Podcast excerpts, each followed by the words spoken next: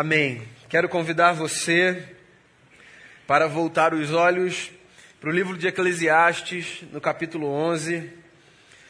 Eu leio do verso 1 ao verso 6. Esse é o nosso texto para essa manhã. Eclesiastes, capítulo 11, do verso 1 ao verso 6. Diz assim a palavra do Senhor: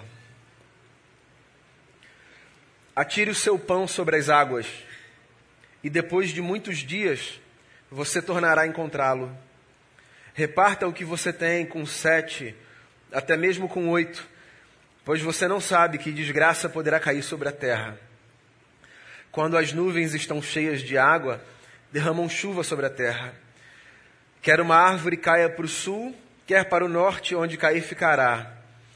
Quem fica observando o vento não plantará, e quem fica olhando para as nuvens não colherá. Assim como você não conhece o caminho do vento, nem como o corpo é formado no ventre de uma mulher, também não pode compreender as obras de Deus, o Criador de todas as coisas. Plante de manhã sua semente, e mesmo ao entardecer, não deixe as suas mãos ficarem à toa, pois você não sabe o que acontecerá, se esta ou aquela produzirá ou se as duas serão igualmente boas. Palavras do sábio, do pregador. O livro de Eclesiastes é um livro de conselhos para a vida, tal qual o livro de Provérbios, por exemplo. Talvez com a diferença de que em Eclesiastes a gente tenha, pela idade avançada do pregador, é o que o texto sugere, uma espécie de conselho mais cansado, às vezes até mais ácido, com pouca paciência. Um tipo de conselho, diga-se de passagem, que às vezes a gente precisa receber. Às vezes alguns conselhos estão nesse campo do sonhador, do utópico, que diz, vai lá, faça isso. Às vezes a gente precisa de conselhos que estão num outro espectro. De quem já caminhou mais e já viu as coisas como são e não apenas como deveriam ser.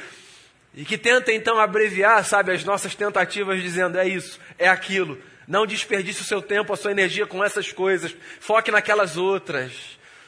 A verdade é que seja do sonhador utópico, seja do sujeito cansado com uma sabedoria jamais ácida, conselho é um negócio que a gente precisa para a vida, né? Então, se a gente puder encontrar por aí uma certa sabedoria que nos dê a graça de discernirmos onde nós vamos buscar conselhos para a vida, é bom que a gente faça isso. Porque ninguém tem em si toda a percepção necessária para o bom viver. Ouça as pessoas, ouça o pregador, ouça o sábio aqui de Eclesiastes. É possível que alguém já tenha dado a você um conselho que é sintetizado às vezes de forma muito perigosa na frase: vai viver, só se vive uma vez. A vida é uma só. Esse conselho geralmente ele está contextualizado nessa espécie de empurrão que a gente tenta dar nos outros para que eles aproveitem a vida com tudo o que há na vida para se viver. Então é mais ou menos assim, cara, não pensa muito não, só vai. Só se vive uma vez. Deu vontade, faz. Você quer, então vai, realiza. Não pensa, não para. Só se vive uma vez. A frase é bacana, mas ela é muito perigosa quando ela é oferecida nesses termos, sabe? Quando ela é uma espécie de incentivo acrítico para que as pessoas façam o que der na telha, o que der vontade, sem pensarem, por exemplo, nas implicações, nas consequências. Então eu particularmente tenho as minhas ressalvas com essa ideia do que vá viver só se vive uma vez. Como se isso fosse uma espécie de aval para que as pessoas fizessem qualquer caminho, de maneira impensada. Mas eu preciso concordar com a frase, que é um clichê, é um lugar comum, mas é verdadeira. Só se vive uma vez. Ou seja, não existe a possibilidade da gente recuperar, por exemplo, os dias que a gente já viveu, os anos que a gente já viveu, certo? Eles ficam como memória, como registro. Eles ficam como estrada pavimentada mas eles não são um caminho que a gente pode percorrer novamente, não na prática. Talvez do ponto de vista simbólico, das reflexões, talvez nesses movimentos que a gente faz, bem subjetivos, de tentar ir lá atrás, tirar uma lição, lembrar de alguma coisa, mas recuperar esse tempo, sabe, fazer uma espécie de, de volta para o futuro real, isso aí não tem jeito, né? Então só se vive uma vez mesmo. E eu não queria dizer isso para você como um empurrão para que você então faça o que você quiser acriticamente e viva uma vida louca. Eu queria dizer isso a você, só se vive uma vez, como uma lembrança de que, se só se vive uma vez, é bom que a gente pelo menos tente viver bem. Porque que outra oportunidade a gente vai ter para viver bem, se não essa oportunidade que Deus nos deu de termos essa vida com esse coração que pulsa dentro do peito. Esse textinho aqui de Eclesiastes, quase final do livro, capítulo 11, do verso 1 ao verso 6, é um texto que oferece para a gente, pelo menos eu penso assim, três conselhos importantes para a gente viver bem, nessa perspectiva de que a vida é uma só e a gente só vive uma vez. Então, tem três coisas que eu acho que são muito importantes como percepção para a vida, que talvez nos ajudem a viver melhor nessa nossa caminhada. E eu queria passar de forma bem didática, numa divisão bem pedagógica mesmo, porque o primeiro conselho está no verso 1, 2 o segundo está no 3, 4 e o terceiro está no 5, 6. Então, olha só o que diz o primeiro verso: Atire o seu pão sobre as águas, e depois de muitos dias você tornará a encontrá-lo. Aí o verso 2: Reparta o que você tem com sete e até mesmo com oito, pois você não sabe que desgraça poderá cair sobre a terra. Qual é o primeiro conselho que o sábio dá aqui para a gente viver bem? primeiro conselho que o sábio dá aqui para a gente viver bem é: acredite no caráter cíclico da generosidade. Então, isso é uma coisa que eu acho que pode fazer com que a nossa vida seja melhor. Se a gente acreditar que a generosidade é uma experiência que tem um caráter cíclico, é possível que a nossa vida seja melhor. Deixa eu fazer aqui uma provocação. A gente soa muito para ter o que a gente tem, certo? A gente luta muito para conseguir as coisas que a gente consegue, para conquistar o que a gente deseja conquistar. Quando as coisas são muito suadas, muito desejadas, e quando elas são resultado de muita luta, é muito comum que a gente tente proteger essas coisas com uma atenção muito grande, com uma disposição muito grande de não fazer perder aquilo que a gente conquistou, aquilo que a gente sabe que é nosso. Então, se um negócio te custou muito para ter, é possível que você trate aquilo como algo muito precioso que você não quer perder. E está tudo bem. Eu acho que tem que ser assim mesmo. Acontece que às vezes, como efeito colateral dessa proteção daquilo que nos é caro, nós acabamos nos transformando em pessoas que bloqueiam os canais de relacionamento porque nós nos transformamos em pessoas que constroem um muro tão grande e tão espesso, sabe, entre si e aquilo que tem e o resto do mundo, que nós não permitimos que esse fluxo de troca, de generosidade que é fundamental à vida, venha daqui para lá e de lá para cá. E é isso que torna a nossa vida muito mais rica. Pensa assim comigo, ó. Esquece um pouco a generosidade e vai para o seu oposto. Você consegue pensar em pessoas que são avarentas, pessoas que são gananciosas ao ponto de tratarem aquilo que têm, aquilo que conquistaram, como o que há de mais sagrado nessa vida? Que, por exemplo, no ímpeto de protegerem o que é seu, não se preocupam se ferirão ou não aqueles que se aproximam, às vezes com outras intenções. São pessoas que sempre pressupõem que qualquer aproximação de terceiros é uma aproximação para tirar vantagem, para pegar o que é meu. Quantos bons amigos essas pessoas têm? Quantas pessoas têm vontade de estar perto desse tipo de gente? Essa gente é uma gente que repele gente, não é? Por quê? Porque esse estilo de vida, que é um estilo de vida antagônico ao estilo da generosidade, é um estilo de vida que não dá sustentação às relações que são fundamentais para a nossa caminhada. Então, gente assim, que desacredita na prática da beleza da generosidade, afasta de si tudo e todos. afasta pessoas. E, consequentemente, por afastar pessoas, afasta também de si a possibilidade de desfrutar de muitas bênçãos que só chegarão a nós através de pessoas. Então eu queria falar isso para você nessa manhã. Lance o seu pão sobre as águas. Partilhe aquilo que você tem. Dentro da sua compreensão, sabe, de economia dos seus recursos, dentro da sua compreensão de administração dos seus talentos, dentro da sua compreensão de possibilidade de exercício de generosidade, porque isso tudo também é muito circunstancial, né? Às vezes eu posso mais, às vezes eu posso menos. Mas eu não sei, eu tenho uma suspeição, eu sempre posso alguma coisa. E se você acha que eu estou falando apenas do recurso para você partilhar, você está empobrecendo muito aqui a minha fala. E a possibilidade de compreensões que você pode construir a partir dessa fala. Porque eu não estou dizendo que você deve partilhar apenas o recurso que você tem com alguém, sabe? Abençoar a vida de uma pessoa. O que eu estou dizendo é que tudo aquilo que te constitui pode ser partilhado generosamente para que outros se beneficiem daquilo que Deus colocou na sua vida. Então acredite no caráter cíclico da generosidade. Você sabe quais são as pessoas que mais recebem nessa vida? São as pessoas que mais dão nessa vida. Você sabe disso, não sabe? E quanto mais a gente partilha, quanto mais a gente se abre, quanto mais a gente vai para a vida nessa postura, não apenas de receber, sabe, mas nessa postura de partilhar, de oferecer, de abençoar, mais a gente descobre que existe um caminho de volta, um fluxo que não pode ser contido, ele vem, ele vem. E eu acho que ele vem por duas razões. Ele vem porque a gente se retroalimenta na nossa maneira de construir vida, a gente se inspira. Então, se você está perto de gente generosa, você vai ser uma pessoa generosa, eu acredito nisso. Agora, se você está sempre cercado de gente gananciosa, avarenta, se você é forjado nesse contexto, é natural que você se transforme numa pessoa assim também.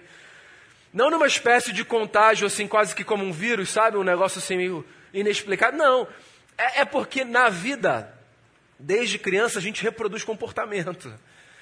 À medida que a gente vai crescendo, em tese, a gente vai desenvolvendo um senso crítico, que faz com que a gente avalie comportamentos e diga isso sim, isso não. Mas assim, da infância, a gente reproduz comportamento, aquilo que a gente vê. Então, a gente se abençoa mutuamente, inclusive na modelação do nosso caráter quando a gente desenvolve certos comportamentos que são fundamentais para a vida. Então, quando você acredita, sabe, que a generosidade é um valor para se viver bem, já que só se vive uma vez, é possível que você, inclusive, encoraje outros a serem assim também. Porque você não tirou isso da sua cabeça, alguém te encorajou a ser assim. Ou seja, veio, vai, veio, vai, veio, vai. Então, só se vive uma vez. Você quer viver bem? Seja generoso, seja generosa, acredite, sabe, nesse movimento cíclico da generosidade. E acredite também que esse movimento alimenta o mundo. Segundo conselho que eu queria te dar para você viver bem, está no verso 3 e no verso 4. Eles dizem assim: ó, quando as nuvens estão cheias de água, derramam chuva sobre a terra. Quer uma árvore caia para o sul, quer para o norte, onde cair ficará. Quem fica observando o vento não plantará, e quem fica olhando para as nuvens não colherá. Segundo conselho para você viver bem, já que só se vive uma vez, seja proativo e evite a postura de quem só espera a vida acontecer. Seja proativo. Saia desse lugar de ser apenas um espectador das coisas ou de ser alguém que fica o tempo todo esperando que outros façam por você, para você. Sai desse lugar, se movimenta na vida. Para de ficar apenas observando os fenômenos, o que acontece nos céus, o que acontece na terra, o que acontece ao seu redor. Pare de ser um especialista da vida, experimente a vida. Porque é impressionante, sobretudo nesse tempo nosso, nesse hoje, como há especialistas da vida, né? E como, ironicamente, boa parte dos especialistas sobre a vida pouco experimentaram a vida. É gente que tem receita para tudo, que diz aos outros como deve ser, o que deve fazer, que passos seguir, mas que não vai para a luta, não vai para a vida, não desbrava, não tem coragem. Viver requer da gente coragem. Então tenha coragem para viver. inclusive para fazer escolhas ruins na vida. A gente precisa ter coragem para andar por essa corda bamba, que às vezes vai fazer com que a gente caia de um lado que não era o lado que a gente devia cair. Ora, é melhor a gente arriscar viver do que ficar parado vendo a história acontecer. A gente não pode ser um espectador, sabe, do que há, porque só se vive uma vez, meu amigo. Lembra lá do Geraldo Vandré? Quem sabe faz a hora. Não espera acontecer. Vai caminhar, vai para a vida. Vai, ousa, acredita, tenha coragem, se movimente. Porque, desculpe aqui o lugar comum, o clichê, ninguém vai viver a sua vida por você. Você sabe que tem uma história lá nos evangelhos que eu acho muito simbólica nesse sentido, que é a história da cura daquele camarada que estava lá no tanque de Betesda, do lado de fora. Ele não conseguia andar por questões de saúde. E ele estava lá naquele espaço, que era um espaço que popularmente aquela gente considerava ser um espaço sagrado de cura. Lembra dessa história? Sempre que um anjo agitava as águas, o primeiro que entrasse era curado de qualquer que fosse o seu mal.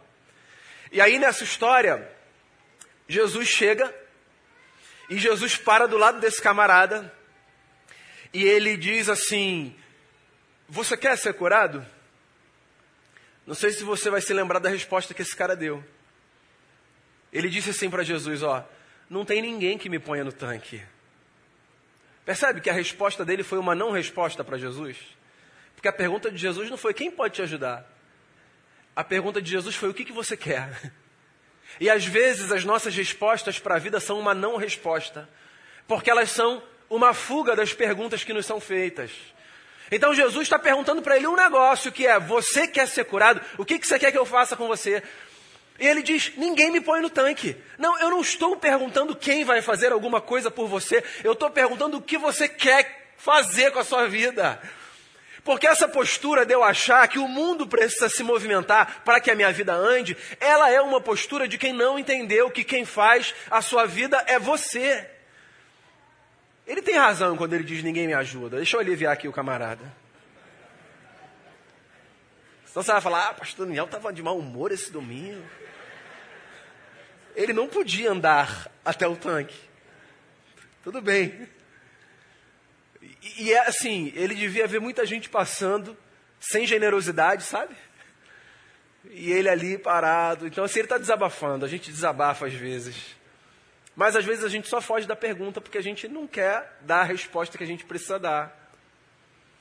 Então, assim, eu não vou dizer aqui qual foi a motivação desse camarada para dizer o que ele disse, mas ele disse o que disse. E às vezes a gente diz o que diz porque a gente está desabafando. Mas às vezes a gente diz o que diz porque a gente está fugindo. E aí aqui o sábio está dizendo assim, ó, vai, cara, para de ficar só olhando a nuvem no céu, para de ficar só olhando o que está acontecendo na terra. Seja proativo, se movimente, faça o que você precisa fazer. Se vai dar certo ou não, depois a gente vai descobrir. Para com esse negócio de não se movimentar por ter medo do castigo que Deus vai, sabe, impingir sobre você. Esquece essa imagem de Deus, cara. Essa imagem de Deus é uma imagem assim problemática de um Deus que está ali esperando. Ah, escolheu por aí, né? Agora vem aqui, vem, vamos começar. Estava só vendo se você escolher por aí ou por ali. Abandona esse Deus tirano, esse Deus punidor, esse Deus assim que tem uma espécie de, de satisfação, sabe, no vacilo do outro, porque está pronto para punir. Abandona esse tipo de compreensão do eterno. Deus é o nosso parceiro de vida. Deus é o nosso companheiro. A gente cantou isso aqui. Ainda que eu ande pelo vale da sombra da morte, eu não vou temer. Porque meu Deus está comigo. E se meu Deus está comigo, eu vou temer o quê? Então isso não é uma espécie de brado de super-herói, isso é só uma consciência de que existe uma companhia que não se faz presente para me punir, me esmagar. Se faz presente para me proteger de mim mesmo e daquilo que me cerca. Então vá para a vida, seja proativo. Esse é o segundo conselho que eu dou a você, porque só se vive uma vez. Para de ficar sentado dizendo para o mundo, não tem ninguém que me ajude. Vá, Deus vai colocar a pessoa no seu caminho, vai colocar. A gente precisa de ajuda. Isso aqui não é uma lembrança de que você faz tudo sozinho, não. Isso aqui é só uma lembrança de que você é o protagonista da sua vida. Não é quem te ajuda. Quem te ajuda, ajuda. O protagonismo é seu. Terceiro conselho aqui, desse texto, para a gente viver bem? Versos 5 e 6. Assim como você não conhece o caminho do vento, nem como o corpo é formado no ventre de uma mulher, também não pode compreender as obras de Deus, o Criador de todas as coisas. Plante de manhã sua semente, e mesmo ao entardecer, não deixe as suas mãos ficarem à toa, pois você não sabe o que acontecerá, se esta ou aquela produzirá, ou se as duas serão igualmente boas. Meu terceiro conselho para você viver bem, já que só se vive uma vez, é reconheça que nessa vida há mistérios que são de Deus e há coisas que nós vamos, não vamos entender, compreender, receber explicação e ponto, faz parte da vida. Não sei quão curioso você é.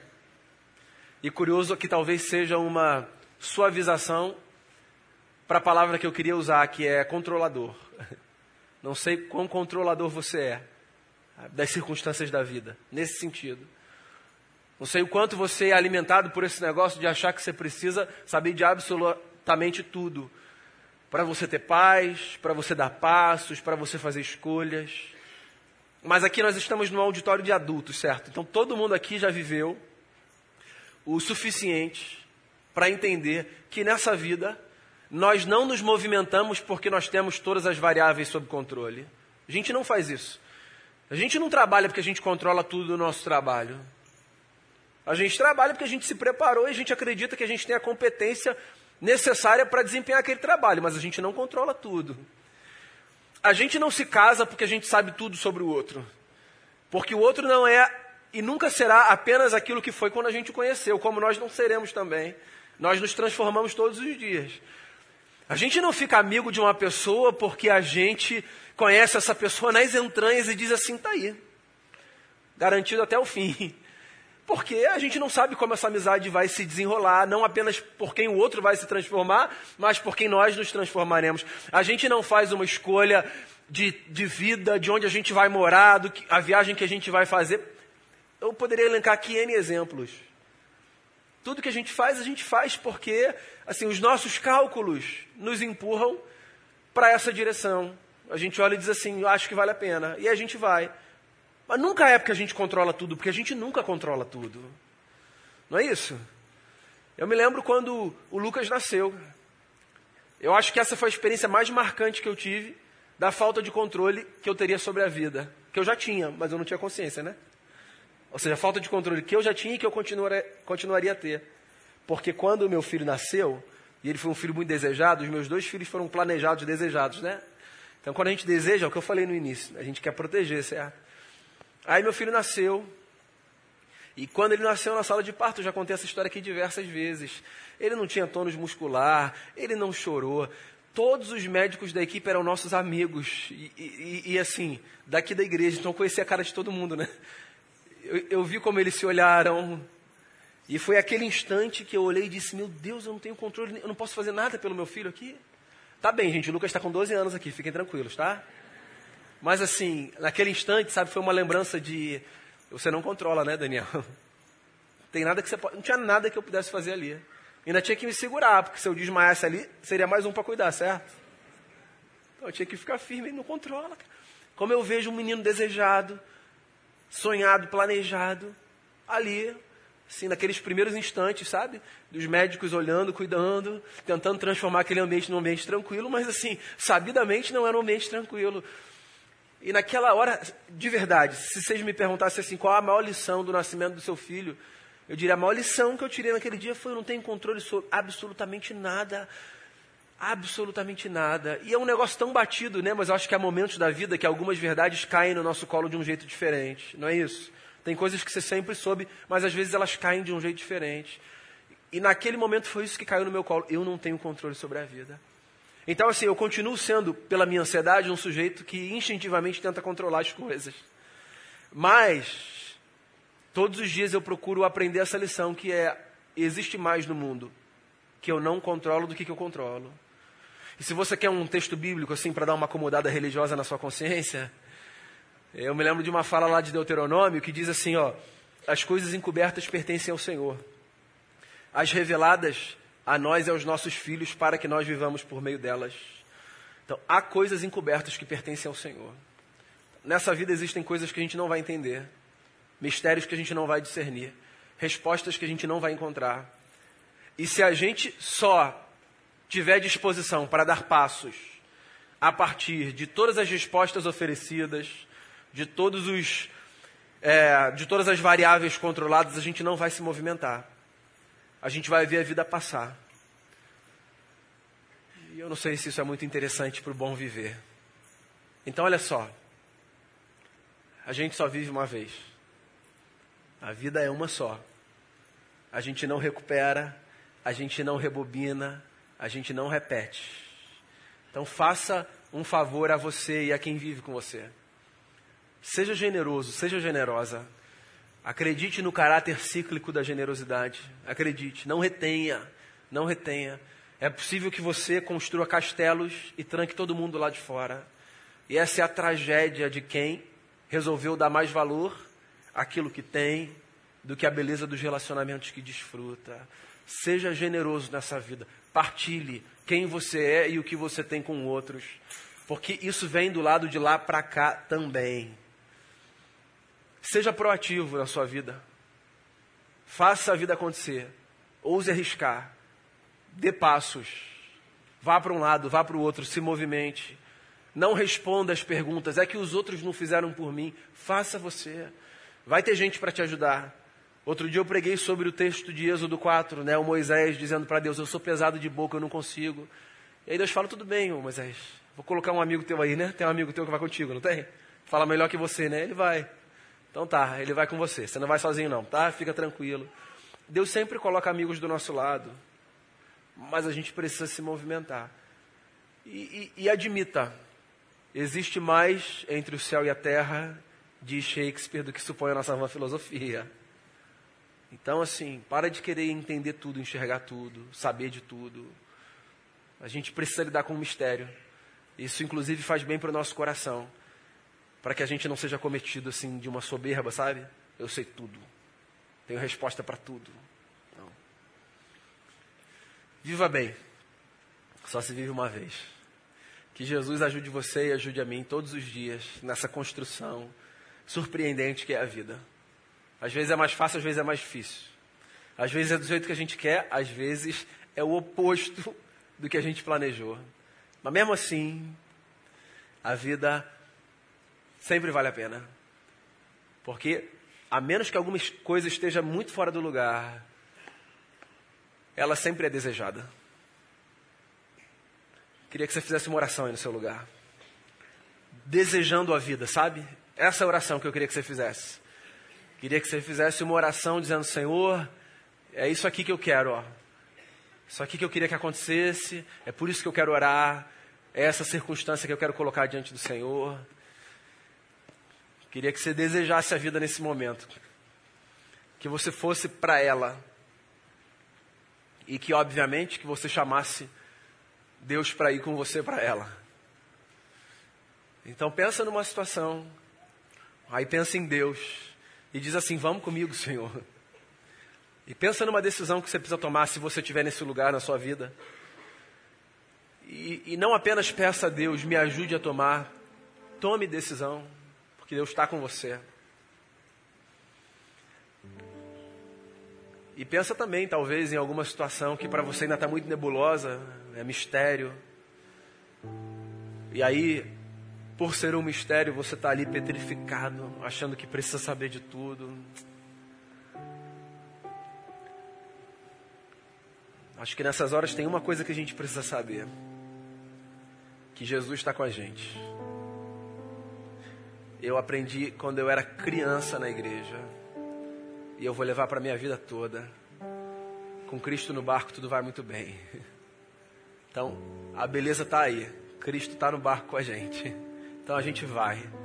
Tem tempestade, tem dia bom, tem dia mal, a gente vai. É por isso que de todas as gratidões que a gente tem para expressar, a maior delas é graças eu te dou, Pai pelo preço que o Senhor pagou, por esse sacrifício de amor, por Jesus ser o meu Senhor. Essa é a maior gratidão da vida. Jesus, obrigado por quem o Senhor é. Então vamos comigo, Jesus. Então que Jesus vá com você por onde você for. Senhor Jesus, dos mistérios que há nessa vida, o maior deles é o mistério da extensão do teu amor. A gente só experimenta esse amor, mas a gente nunca vai chegar nem perto de compreender nos detalhes por quê, como, de que forma. A gente só vê na cruz do Calvário e no poder da ressurreição a dramatização desse amor de um Deus que se doa e que perdoa. Mas esse é o maior de todos os mistérios. A gente nem quer entender porque isso é grande demais para a gente. A gente só quer se render. A gente só quer dizer: a gente te louva, a gente te agradece, a gente quer colocar a nossa vida à disposição assim, dessa agenda que é a agenda do Cristo, porque se esse amor foi tão grande e alcançou a gente, a gente quer participar disso anunciando com a vida que esse amor está aí para todo mundo experimentar. Ajuda a gente a ser generoso, o Senhor é generoso, o Senhor deu o seu filho. Ajuda a gente a, a ser proativo. O Senhor fez e faz tanta coisa. É o que diz o texto sagrado. Até o dia de hoje o Senhor trabalha. O Senhor cuida. O Senhor constrói. Ajuda a gente a fazer isso também. E ajuda a gente a descansar nessas áreas mais cinzentas da vida, que são tão angustiantes, justamente porque cinzentas, mas que são inevitáveis. Ajuda a gente a descansar, porque o Senhor está com a gente. Então, essa é a oração que eu quero fazer por mim, por cada irmão e por cada irmã, para que a gente viva bem. Porque esse presente que o Senhor nos deu não é um presente assim com repetições e réplicas e possibilidades. Ele está aí e a gente quer desfrutar. Que o teu nome seja exaltado na nossa vida. É a oração que eu faço, te dando graças por tudo. Em nome de Jesus. Amém.